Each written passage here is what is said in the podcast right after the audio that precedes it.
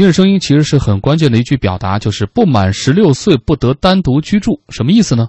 近年来，随着经济的发展啊，进城务工人员逐渐增多，与此同时，农村留守儿童的学习、生活、心理等问题也成为了我们关注的一个重点。那么，为了促进留守儿童的健康成长，今年二月份，国务院关于加强农村留守儿童关爱保护工作的意见发布。截至目前，已有山东、福建、浙江、云南、吉林、宁夏、安徽等二十六个省份相继出台了实施意见，结合当地实际情况，也提出了具体的措施。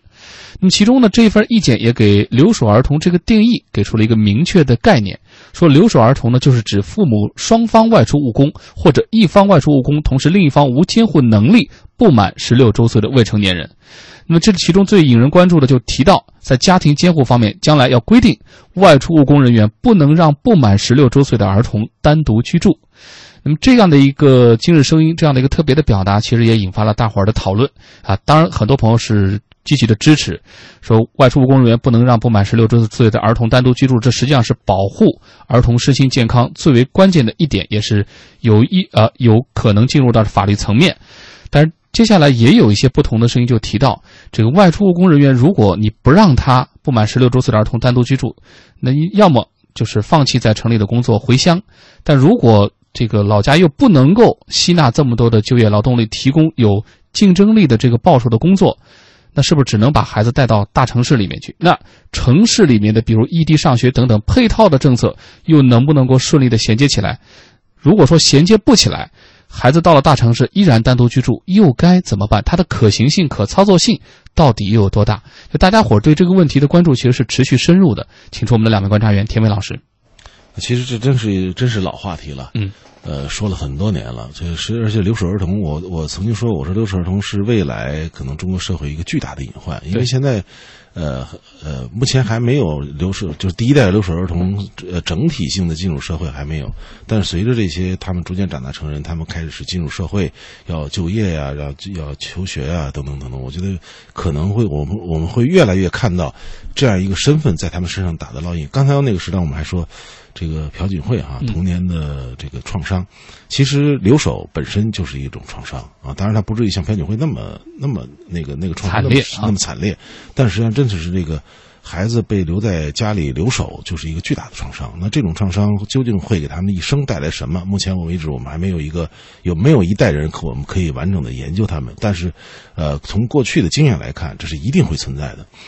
那么解决问题怎么解决？现在我们其实我觉得一个最根本的办法就是不留守。嗯啊，呃，现在你让家长回去显然不太可能，那就是能让孩子有创造条件，让孩子能跟着父母到他们打工地去，跟他们一起进进城，成为一个完整的家庭进入进入城市。但是现在显然各个各个城市，而且越大的城市越不支持这种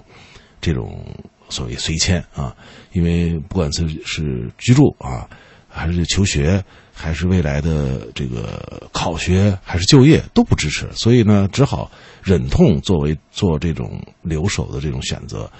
呃，一般来说呢，如果说是这个爷爷奶奶也相对比较年轻一点的话，啊，那父母就很放心，觉得爷爷奶奶看着没问题。其实，即使爷爷奶奶这个年龄稍微现稍稍微年轻一点，能够在生活上让他没有这个。冻饿的这个之忧的话，其实他心里来说也未必就是健康的，尤其是还有些爷爷奶奶根本连生活上对孩子都照顾不周，他没有能力啊，那就更惨了。所以我觉得这是一个巨大的社会问题，必须嗯，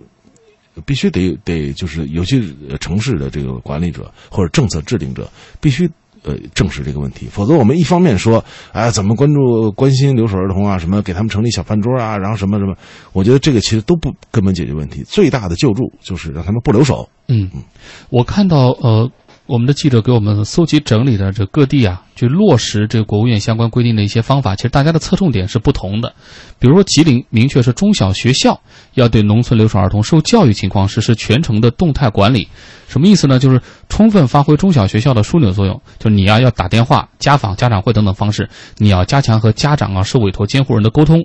云南是怎么办呢？也是重要学校，但他不是打电话，他是提出实现符合寄宿规定的农村留守儿童学生，小学要百分之八十做到在校寄宿，初中百分之百在校寄宿。他用这个方法来解决就是不满十六周岁不能单独居住的问题。安徽呢是。另外一个方式就是落实支持农民工返乡创业，提出一系列的政策措施等等吧。就是各地会有自己的招儿，这里面可能最值得推广的，或者相对而言，在张毅老师看来，这种可行性最强的会是哪种方案呢？呃，在一起，让孩子和家长在一起，其实最就是最好的一种幸福，也是对孩子未来的最好的一种负责。呃，之前我们其实今年以来啊，我们的相关部门做了一个事儿，我觉得还挺好的。什么事儿呢？就是对于全国的农村的留守儿童做了一个全面的摸底和排查啊，通过网格化这种管理建档案啊，每一个每一个农村的这种留守儿童的现状有一个档案式的这种管理，这是非常好的。但是我觉得，对于留守儿童这种管理的话，不能仅仅停留于此，而应该在我们的城市里面，给那些农民工兄弟们，让他们能够呼吸到更多的自由的空气。所谓自由的空气，就是能够让他们不当是小两口在这打工啊，在这呃谋一份营生，而是能够尽可能的把自己的孩子也带来。他们非常想把孩子带来，为什么呢？但是呢，有很多成本方面的考虑啊。两个人想攒点钱啊，可能呃还能攒一点钱，但是孩子过来之后。吃喝用度，包括这个租房子这些成本加上之后，确实是压力非常的大。但是我觉得我们的城市，特别呃，昨天的时候我们也讨论了，就是放开这个异地高考这个问题。我觉得未来的话，像一些比如说山东啊、啊江苏啊、呃黑龙江啊这些地方，北京、上海之外的这些城市，其实已经具备了。异地开异地高考全面开放的这样一种前提，你像广东省已经全面开放了，所以说我觉得未来的话，我们的城市应该释放出更多的红利和更多的姿态，能够给那些随迁的子女更多的便利和更多的关照。我有一次啊，印象特别深，呃，在我们搜狐大厦那个楼底下，然后有一天晚上下班，然后呃呃从地铁口出来的时候呢，看见几个农民工啊，他们在围在一起，我不知道在干什么，然后呢。我就看他们在干什么，然后他们就是几个人围在一起啊，在看一个用一个类似于手机那样的播放器，在看一个《醉拳》啊，就是我们几十年前看那个老片儿。哎呀，那刻我就特别的感慨，就是我觉得我们的城市亏欠农民工兄弟们真的是太多太多，我们亏欠他们已经很多了，我们不能再亏欠他们的子女更多。嗯，我印象当中应该是《舌尖上的中国》，但是我不记得是一还是二那个系列里面有一部分是讲那个贵州彝族的那个稻花鱼啊，就是在这个这个梯田里面同时捕鱼，然后把它晒干了做成鱼酱。当然那一集呢，它其实讲到就是一个留守儿童，他的父母每年回家乡，同时帮帮助干一些家里的这个农活的过程当中，哎，这个姑娘和她的哥哥在父母再次离别。呃，回广东这个去打工的这个头一天晚上啊，一宿不睡，给父母又做了一碟子那个，呃，稻花鱼的那个鱼酱，然后把那个包装好，第二天让父亲拎着上路，然后第二天含着泪送父亲出门的那一段，我不知道这样的一个情景，可能很多朋友都看过哈。但是在谈到我们说到这个留守儿童不让这个十六岁以下的孩子单独居住的时候，规定其实很简单，也一定是出于善意。但怎么样把它落到实处，真正对孩子好，能够满足他们成长和适合他们的那个心理，这其实真的是一个学问，也真的是需要全社会共同为之而努力。否则的话，就像天伟老师说的，全社会可能都要为此而付出代价。